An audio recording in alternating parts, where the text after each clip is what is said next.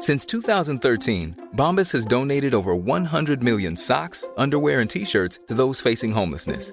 If we counted those on air, this ad would last over 1,157 days. But if we counted the time it takes to make a donation possible, it would take just a few clicks. Because every time you make a purchase, Bombas donates an item to someone who needs it. Go to bombas.com slash ACAST and use code ACAST for 20% off your first purchase. That's bombas.com slash ACAST, code ACAST. Juan Ramón Rayo, buenas noches. ¿Qué tal? Buenas noches, Dieter. Domingo Soriano, buenas noches. ¿Qué tal, Brandau? Eh, pues la verdad es que tampoco tenía previsto que Chenique y Podemos se sacaran de la manga otra medida económica, pero oye, que lo hagan el martes, yo no sé si es que Rayo les tiene a sueldo o, o queda con ellos en Twitter, pero lo cierto es que si el martes pasado estábamos analizando el término topar la cesta de la compra, hoy es topar las hipotecas de tipo variable. Echenique. Proteger a las familias vulnerables ante esa subida terrible en, en las cuotas mensuales de las hipotecas a tipo variable y al mismo tiempo anticiparnos a que pueda haber un aumento en la morosidad, un aumento en los impagos que pueda convertir la crisis económica que estamos viviendo también en una crisis financiera. Le han preguntado al gobierno, a la portavoz, y ha dicho esto. Son muchas las decisiones que estamos, que estamos adoptando y, por tanto, es normal eh, que esa dinámica de propuestas esté, esté ahí. Se valora el, el, esfuerzo, pero sin duda yo creo que es muy importante también eh, que seamos capaces de, de, poner en valor el esfuerzo que está haciendo el país en su conjunto. Es decir, que no ha respondido. Oiga, ¿qué le parece eh, la dinámica de propuestas? Aunque Pachi López antes decía esto. Las hemos conocido hoy ¿eh? y parece que el gobierno también la ha conocido hoy y estoy convencido que la estudiará con mucho cariño. Bueno, pues ala, con mucho cariño. Eh, veía que una, sonri una sonrisilla socarrona, eh, Domingo Soriano, ¿esto podría ayudar? Poner un tope a las hipotecas de tipo variable que eh, ya lo comentamos la semana pasada y, Rayo nos lo lleva hablando desde la temporada pasada eh, por la subida del Uribor sube. Hombre, al que, al que le pongan el tope sí que le supondrá un alivio. No, a ver, yo me reía por el, el, el tema eso de las subidas, el tope, porque durante años nos han dicho que los bancos eran muy malos porque habían anticipado que los tipos iban a bajar mucho y entonces habían puesto esto de las cláusulas suelo, que normalmente iban unidas a unas cláusulas techo. Y entonces ahora los mismos que decían que los bancos eran muy listos, sabían que iban a bajar mucho los tipos y había que quitar cláusulas suelo y cláusulas techo, de repente ahora dicen que como están subiendo los tipos, que es algo que también los bancos debían estar anticipando, anticipaban una y otra, que entonces ahora lo que tenemos que hacer es limitar eh, las subidas que puedan tener las hipotecas. Básicamente es, al banco le dicen, si baja, la si baja el Euribor, pierdes, si sube el Euribor, pierdes, pero tienes que seguir dando préstamos a todo el mundo porque si no das préstamos a todo el mundo es que te estás cebando o no estás dando oportunidades a los vulnerables, porque si hay una conversación casi que es eh, en los últimos meses también, que ha sido eh, muy habitual, ha sido esto de que los bancos, sobre todo a los jóvenes, que no les dan eh, hipotecas, que no les facilitan acceso a la vivienda. Entonces les decimos a los bancos, haz una inversión o haz un préstamo, pero sí también, es decir, aparca un dinero durante 20, 3, 25, 30 años con unas con bastante incertidumbre sobre lo que va a ocurrir en un plazo de tiempo tan largo y que sepas que tanto si suben mucho como si bajan mucho, te vamos a penalizar, no vamos a dejar que actúen las cláusulas bastante normales que hayas puesto en el contrato. Bueno, en este caso lo de subir las hipotecas, pues bueno, básicamente es eh, sí, decirle al banco en el caso de que eh, una hipoteca tipo variable, que no deja de ser una apuesta también que hace el, el aquel que la contrata frente a una de tipo fijo, que podríamos interpretar que es una especie de seguro, pues le estamos diciendo al banco, sobre todo en el caso de aquellas familias de menos ingresos, es lo que plantea Podemos, eh, que no va a permitir que suba. Con lo cual, eso, eh, ¿qué creemos que va a ocurrir en la concesión? De hecho, ya está ocurriendo, pero ¿qué creemos que va a ocurrir en la concesión de préstamos a familias de menos ingresos? Pero esto se puede hacer, Rayo, porque claro, si tú dices las hipotecas a tipo variable van a tener un fijo, al final lo que estás diciendo es me cargo las hipotecas de tipo variable y que sean todas fijas, porque los que tengan un fijo dirán, oye, pues eh, ¿para qué? Eh, ¿Por qué voy a arriesgarme o no? Eh, ¿Esto se puede hacer en Europa? Claro, a ver, es que, bueno, hay tantas cosas a comentar de lo que ha dicho Chenique. Eh, de entrada, no sé si ya está anunciando una especie de crisis en el sistema financiero, porque está diciendo nos tenemos que anticipar, porque si no esto se va a convertir en una crisis financiera como la de 2008-2009. Básicamente está diciendo que los bancos están casi al borde de la quiebra y que hay que rescatarlos. Lo siguiente es eso. Eh, este partido, Podemos, que era un partido anti-rescates, está diciendo que hay que topar los tipos de interés máximos. No sé si, como sugería Domingo, eh, impidiéndoles que el banco cobre eh, ese tipo de interés, vamos, ese Euribor incrementado, o si más bien, entiendo yo, que sea el Estado quien pague la diferencia, en cuyo caso estamos ante un rescate ya no del hipotecado, sino del banco eh, que decía Podemos que no iba a hacer nunca. Y, en tercer lugar, pues lo que decías tú, ¿no? Aquí se nos está diciendo, bueno, los, las familias que tienen tipos de interés variables ahora van a ver incrementada la cuota de su hipoteca de una manera muy sustancial. Por tanto, hay que rescatarlos. Y entonces, ¿qué pasa con todas las familias que durante los años anteriores han estado pagando tipos de interés apreciablemente más altos que los tipos variables? Recordemos que hasta hace menos de un año el Euribor estaba negativo y además se eliminaron las cláusulas suelo. Entonces, los, las familias que contrataron una hipoteca a tipo de interés fijo, diciendo yo no me quiero exponer a una subida, al riesgo de una subida de tipos de interés, voy a pagar un tipo de interés más alto que el que pagaría si contrataran una hipoteca tipo de interés variable, esas familias que han estado pagando todos los meses una cuota de hipoteca incrementada para protegerse frente a la subida de tipos de interés, que no les repartimos nada a ellos, a los que no tuvieron la diligencia, o bueno, simplemente que consideraron conveniente y hicieron esa apuesta de, apostar por tipos de interés variables, pues a ellos sí. Eh, cuando les sale bien la apuesta, no les cobramos ningún impuesto por ganancias extraordinarias, ni pedimos que sean solidarios con los que tienen una hipoteca tipo de interés fijo, pero cuando sube el Euribor, entonces sí hay que rescatarlos, eh, entre otros con impuestos de los que pagan los que tienen una hipoteca a tipo de interés variable. Yo solo puedo añadir una cosa más, esto me recuerda un poco al debate que ha habido en Estados Unidos con la cancelación de la deuda de los estudiantes. Eh, Biden va a cancelar una parte de la deuda de los universitarios que se endeudaron para ir a la universidad y entonces aquellos que ahorraron, en ocasiones familias de clase media que se sacrificaron para ahorrar e ir a la universidad sin endeudarse, esos como no tienen deuda, como no tomaron un préstamo, a ellos no se les da nada. Y en cambio a los que a lo mejor no quisieron ahorrar, porque también pueden ser familias de renta media alta, no quisieron ahorrar y se endeudaron, entonces a ellos se les damos una transferencia. Pues es un disparate total. Sí, yo tenía el mismo ejemplo aquí apuntado, el de la, ese vídeo de un padre que le decía a Nancy Pelosi, creo era el otro día, oiga, yo eh, he pagado los estudios de mi hija, voy a recibir algo del gobierno, no, o sea que los que lo hicieron mal son premiados. En este caso yo no diría que lo hicieron mal los de tipo variable frente a tipo fijo, pero sí hicieron una apuesta. A mí mucha gente me ha preguntado en los últimos dos años y yo a todo el mundo le daba la misma respuesta si te dan un tipo... Te hacían la pregunta de qué Tipo variable o tipo fijo. Y a mis amigos siempre les decía lo mismo. A ver, si el banco te ofrece este tipo fijo es porque el banco cree que te va a salir más caro con ese tipo fijo que el tipo variable. Tipo fijo yo le digo es un equivalente, algo parecido a que si contrataras un seguro. Si las cosas van normal o más que normal como el banco espera, pues, eh, vas a pagar más con tipo fijo, pero estás pagando como si fuera una prima de un seguro. Y yo les he dicho a la mayoría de mis amigos, yo creo que te merece la pena con estos tipos fijos pagar esa prima del seguro. Esto lo que está haciendo es, otra vez, pues eh, distorsionar los riesgos, distorsionar, la toma de decisiones.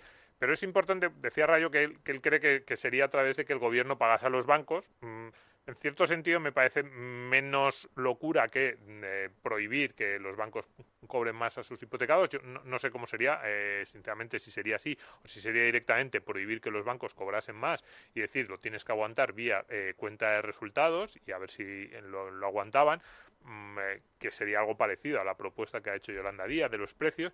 Pero cuidado, digo esto porque todas estas propuestas, salgan o no salgan, es que a mí muchas veces me preocupa no solo que se aprueben o no se aprueben, evidentemente mejor que no se aprueben, sino la imagen que dan y el mensaje que dan. Es decir, yo decía antes, en el terreno del sector financiero, pero también en el terreno de la energía, es decir, en muchos sectores en los que es necesario hacer una inversión con una mirada a muy largo plazo, 20, 25, 30 años, lo que hacemos en España constantemente es decir, a esos agentes económicos que tendrían que hacer esas inversiones a muy largo plazo con un nivel de incertidumbre brutal, o sea, ¿cómo, ¿cómo, pensábamos hace 30 años que iba a ser la España actual?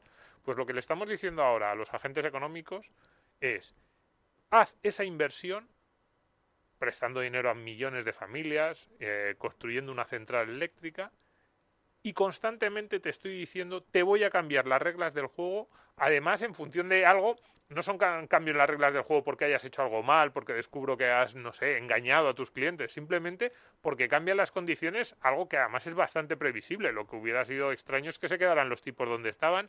Em, o, por ejemplo, cuando decía antes lo de las cláusulas suelo si alguien en el año 2005, 2006, 2007 le dicen qué crees más probable que entre en juego la cláusula suelo, que muchas estaban en el 1 o 1 y pico, muy mm, eh, en niveles que históricamente no habíamos visto, o que entre en, en, juego la cláusula techo, probablemente muchos habríamos pensado que era más lógico que hubiese entrado en juego la cláusula techo. Pues bien, el gobierno, también los tribunales, cuidado, dicen, no, no, es que los bancos ya sabían que esto iba a ocurrir y entonces empieza a modificar condiciones de contratos de muy largo plazo. Claro, luego eso tiene un impacto en, en la cuestión de seguridad jurídica, seguridad de las inversiones y en el hecho de que alguien llegue a España y diga, yo voy a poner mi dinero en este país en muchos sectores que, requieren ese largo plazo, que por supuesto es importante, incluso aunque no se lleguen a aprobar. Lo que les estamos diciendo es, estamos constantemente buscando excusas para poner, para cambiar reglas del juego sin ningún tipo de justificación. Mientras os escuchaba, Juan Ramón, estaba pensando en qué importante es la labor de personas como vosotros, como Domingo Soriano, como Juan Ramón Rayo, y antes que vosotros, eh, gente que pensó que había que dar una información machacada, detallada de la economía. Estoy pensando, por ejemplo, en Federico Jiménez Los Santos, que hace eh, más de 20 años, yo estaba allí para verlo, decide montar la linterna de la economía. Y le dijeron, bueno, la economía asusta a la gente, la gente no lo quiere saber, y subió como la espuma la audiencia eh, de aquel programa. Eh, Carmen Tomás con Economía para Todos, lo que hace Rayo en Twitter y en todas las redes sociales, eh, no haciendo amigos Nuria Richard y Domingo Soriano, los programas que hacemos aquí con Quintero.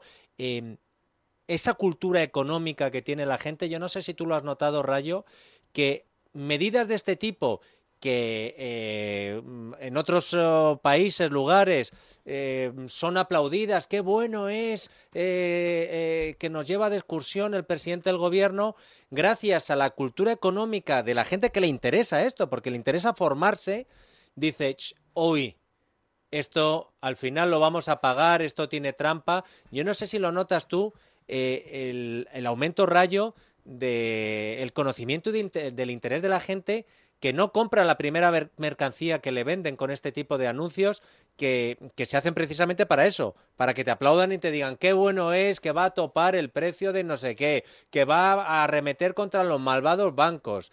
Eh, esto ha ido cambiando para mejor, intuyo yo, ¿eh? Esa es la sensación que tengo, pero claro, yo no me pego todos los días en Twitter como tú, Juan Ramón.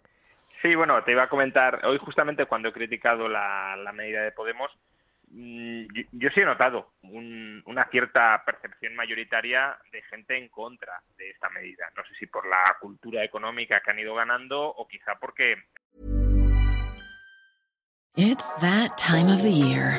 Your vacation is coming up. You can already hear the beach waves, feel the warm breeze, relax and think about work. You really, really want it all to work out while you're away. Monday.com gives you and the team that peace of mind. When all work is on one platform and everyone's in sync, things just flow wherever you are. Tap the banner to go to Monday.com. Ryan Reynolds here from Mint Mobile. With the price of just about everything going up during inflation, we thought we'd bring our prices down. So to help us, we brought in a reverse auctioneer, which is apparently a thing.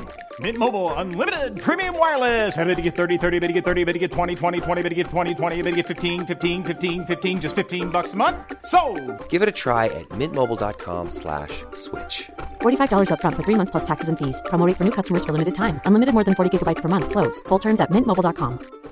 Hiring for your small business? If you're not looking for professionals on LinkedIn, you're looking in the wrong place. That's like looking for your car keys in a fish tank. LinkedIn helps you hire professionals you can't find anywhere else, even those who aren't actively searching for a new job but might be open to the perfect role. In a given month, over 70% of LinkedIn users don't even visit other leading job sites. So start looking in the right place. With LinkedIn, you can hire professionals like a professional. Post your free job on linkedin.com slash achieve today. Que a muchos les toca de cerca. Es decir, eh, en, el hilo que, he montado había gente de izquierdas criticando la medida diciendo, bueno, pues en esto, que no coincido nunca contigo, pero en esto sí que tienes razón. Pues claro, si una persona de izquierdas, por ejemplo, ha solicitado una hipoteca tipo fijo y ahora le viene Podemos y dice, no, pero vamos a rescatar a los de tipo variable. ¿Y, y yo qué? ¿Yo que he estado pagando todos los meses un, una sobreprima para protegerme de la subida de tipos, ahora quedo con cara de tonto, ¿no?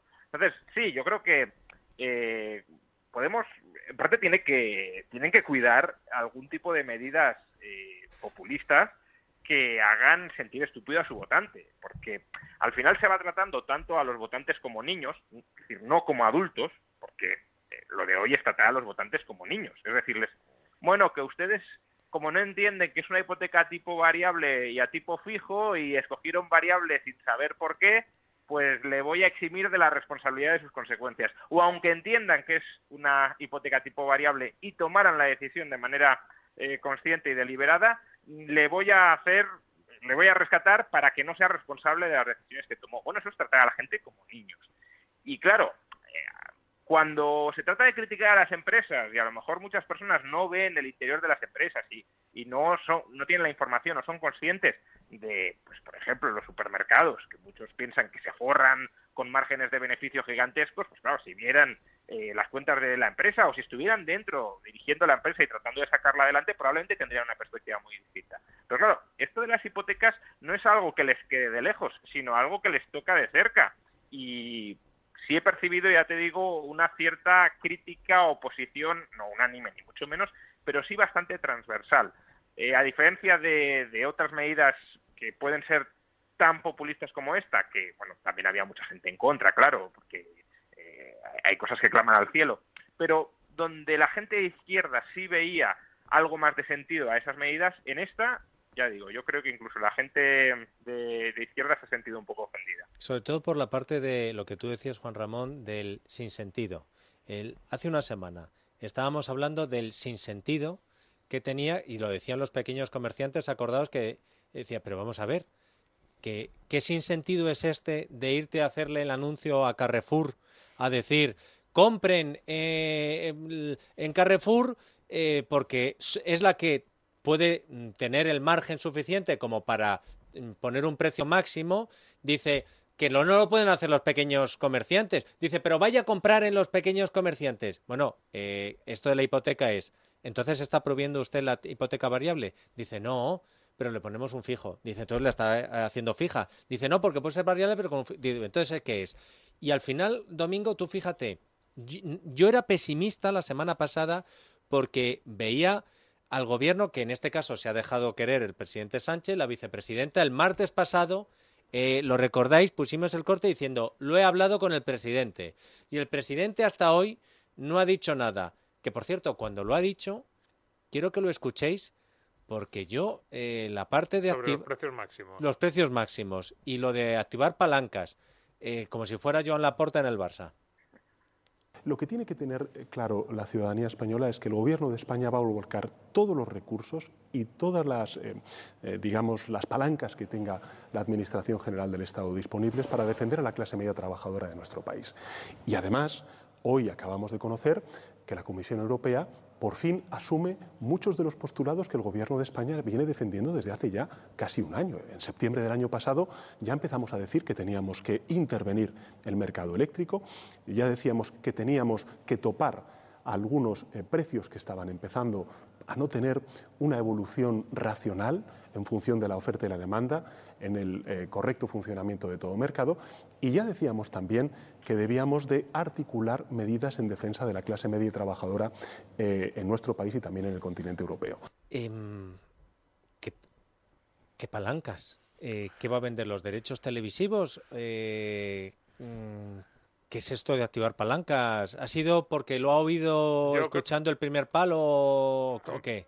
A mí, sinceramente, me ha sonado a que se ha quedado como dos segundos sin saber qué decir, un segundo sin saber qué decir, y me suena que lo ha dicho sin de esto pues una palabra que está más o menos en el en el debate público en los últimos días y que le ha salido. No, me parece mucho más grave lo otro, bueno, lo del intervenir el mercado eléctrico como si fuera algo nuevo, como si no estuviera muy intervenido, pero a ver, eh, yo en lo que decías antes, en esta respuesta de Sánchez, sí que es verdad que hay un punto de optimismo en el sentido, o si lo quieres ver así, en el sentido de que da la sensación de que están muy perdidos en el gobierno y aún más. ¿Y eh, que esté perdido el gobierno te hace sentir optimista? Sí, bueno, en parte sí, porque mm, es mejor que estén perdidos o que sientan que no todas esas propuestas ah. que hacen de primeras son válidas a que me acabes en Argentina en, en dos meses. Claro. Es decir, Podemos llegó al gobierno con una actitud eh, avasalladora casi, de vamos a cambiar este país, este país no lo va a conocer ni la madre que lo parió, segunda parte. Y ahora mismo la sensación que da es que cada una de esas nuevas propuestas mm, al menos genera mm, oposición incluso en, círculos cercanos. Por ejemplo, lo de los supermercados. Eh, es, es casi de risa lo que ha ocurrido en la última semana, lo que tú decías. Uno, el, el, resto del gobierno no sabe qué decir, pues tampoco se niegan del todo. Es como que dicen que no, pues como decía Pedro Sánchez, no, la ciudadanía está convencida que vamos a tomar medidas, pero no, parece que no se atreve a decirle que no a alguien que además sepa ser su rival electoral. Yo creo que, que sería bastante más inteligente que, que lo desmontan desde la parte del PSOE, pero bueno, eso es cosa suya.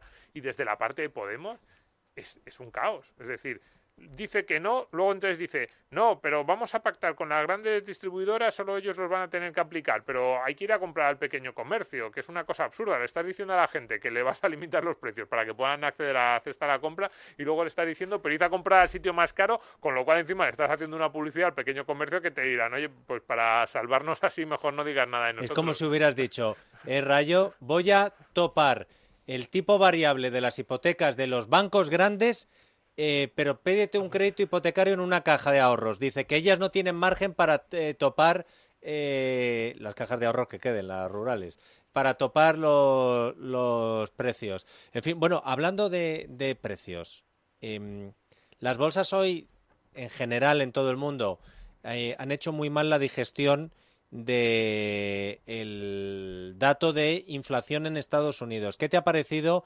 y si te parece exagerada la reacción de las bolsas, Rayo. No, no me parece, no me parece exagerada. Creo que ha sido un dato eh, malo, sobre todo porque había muchas expectativas infladas de que iba a ser muy bueno y sobre todo, o bastante bueno, y sobre todo de, lo bueno que iba a traer un buen dato. Básicamente los mercados eh, esperaban que, en agosto la inflación volviera a mostrar signos de debilitamiento. En julio la tasa de inflación interanual en Estados Unidos eh, bajó y esperaban que en agosto siguiera bajando. Y al final ha bajado, ha bajado del 8,5 al 8,3. Pero por un lado esperaban que bajara al 8,1, bueno, esto podríamos decir, bueno, pues se pasaron de optimistas. Pero el dato que a mí me preocupa más, y a los mercados creo que también, es el de la inflación subyacente. La inflación subyacente ha subido, ha subido del 5,9 al 6,3. Pero es que además la inflación subyacente intermensual, agosto versus eh, julio, ha subido un 0,6%, que básicamente es una tasa interanual de más del 7%, la subyacente. Con lo cual, la inflación subyacente no está mostrando ningún signo de desaceleración. Cada vez la inflación en Estados Unidos es menos un fenómeno de los altos precios internacionales de la energía y más un fenómeno interno. Lo que, los precios que más están subiendo en Estados Unidos ahora mismo son los de los servicios, ni siquiera bienes industriales manufacturados en China con problemas logísticos por la pandemia, no, no, servicios, actividades personales, normalmente de un estadounidense a otro estadounidense. Y claro, si la inflación está eh, fuera de control, o al menos no está controlada como se esperaba que, que lo estuviera en este mes de agosto, todo parece indicar que la semana que viene hay reunión de la FED y que en esa reunión bueno, los mercados confiaban en que a lo mejor la Fed no se atreviera ya a subir, si el dato era bueno, los tipos de interés en 75 puntos básicos, que a lo mejor solo los subiera en 50, o en todo caso, aunque los subiera en 75, que el tono que mostrara en la rueda de prensa fuera más paloma, fuera más conciliador, fuera ya indicando que eh, estábamos llegando al techo de las subidas de tipos de interés. Bueno, ahora mismo se descarta absolutamente que haya un tono conciliador, una rebaja, también se descarta una rebaja de 50, un incremento solo de 50 puntos básicos. Los mercados, como mínimo, apuestan al 100% por una subida de 75 puntos básicos y atribuyen una posibilidad no desdeñable a que la semana que viene suban los tipos de interés en 100 puntos básicos, es decir, un punto porcentual entero. Eso llevaría los tipos de interés en Estados Unidos al 3,5%. Y recordemos que todavía quedan varias reuniones antes de terminar el año. Y en esas reuniones no van a dejar de subir tipos. De modo que parece muy probable que Estados Unidos termine el año con unos tipos de interés en el 4% o por encima del 4%. Y claro, si Estados Unidos tiene unos tipos de interés por encima del 4%, nosotros vamos a ir detrás. Es decir, que nadie se confunda con esto. Europa no va a tener los tipos al 1,25% y Estados Unidos al 4,5%. Con lo cual, em, por decirlo en una expresión que a lo mejor puede parecer chocante, pero que pone de manifiesto la interrelación de los mercados globales y cómo lo que sucede en Estados Unidos nos afecta a nosotros. Este mal dato de inflación que hemos conocido hoy en Estados Unidos significa que las hipotecas a tipo variable de los españoles, salvo que Podemos lo impida, van a subir y van a subir mucho más de lo esperado. Sí, o sea, el, dato de hoy lo que nos dice, a mí me parece, el mensaje no será tan fácil. Es decir, durante unas semanas oído gente ha dicho, bueno, venga, ya parece que lo estamos controlando, no será tan fácil. Y cuidado, si no es tan fácil controlar la inflación en Estados Unidos, menos en Europa. A mí me da la sensación, es decir, me da la sensación de que Estados Unidos era un mercado, es un país en el que la inflación viene más determinada por mm, bueno, sobrecalentamiento, como está diciendo en las últimas semanas, con menos impacto, desde luego, de la guerra de precios de la energía internacionales. Y precisamente en esas condiciones es en las que da la sensación de que, bueno, como no te afectan precios de la energía internacionales, tampoco es que lo que te pase en la guerra, pues tú no eres tan dependiente de ese tipo de materias primas, pues si es solo sobre recalentamiento, subimos los tipos rápidamente la Fed y entonces vamos a poder controlarla. Este casi era el, un poco el, eh, yo creo que el espíritu, el, la sensación que podía haber y que ese optimismo de, de, los mercados de ahora en esta próxima reunión de la Fed, pues ya se calmarán, como decía Rayo. Pues lo que dice es cuidado, incluso en ese país incluso en esas condiciones que parece que en el momento en que toques un poco los tipos hacia arriba lo vas a controlar, no lo estás controlando, con lo cual no va a ser tan fácil. Y evidentemente, eh, si Estados Unidos tiene los tipos al 4, nosotros no podemos tenerlo, entre otras cosas, porque entonces la inflación, o sea, la devaluación del euro y la inflación que tendríamos aquí respecto a los precios internacionales se dispararía. Juan Ramón Rayo, a ti el fútbol ni fu ni fa. Es algo que saben nuestros oyentes, no te motiva mucho, ¿a que no? Más fu que fa, me parece, más, fa que fu.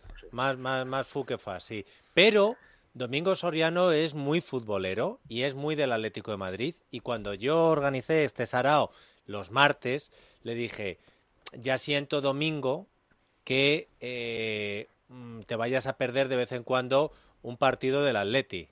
Eh, di lo que me dijiste. Me diste las gracias. Sí, sí, tengo así tranquilidad de espíritu, creo que dije el otro día. Me estoy tranquilo. Hoy he visto la alineación de Atleti y he dicho, mejor no lo veo, porque mejor me voy a la tertulia económica. Eh, no solo acierta las previsiones económicas Domingo, sino que al Atleti le está yendo mal. Voy a despedir a los económicos. Domingo, muchas gracias. Muchas gracias. Aunque creo que hoy me tienes que dar las gracias tú a mí. Y Juan Ramón Rayo, un abrazo fuerte. un abrazo. Hasta la semana que viene. Hey, it's Paige DeSorbo from Giggly Squad. High quality fashion without the price tag. Say hello to Quince. I'm snagging high-end essentials like cozy cashmere sweaters, sleek leather jackets, fine jewelry, and so much more. With Quince being 50 to 80% less than similar brands. And they partner with factories that prioritize safe, ethical, and responsible manufacturing. I love that. Luxury quality within reach. Go to quince.com slash style to get free shipping and 365 day returns on your next order. Quince.com slash style.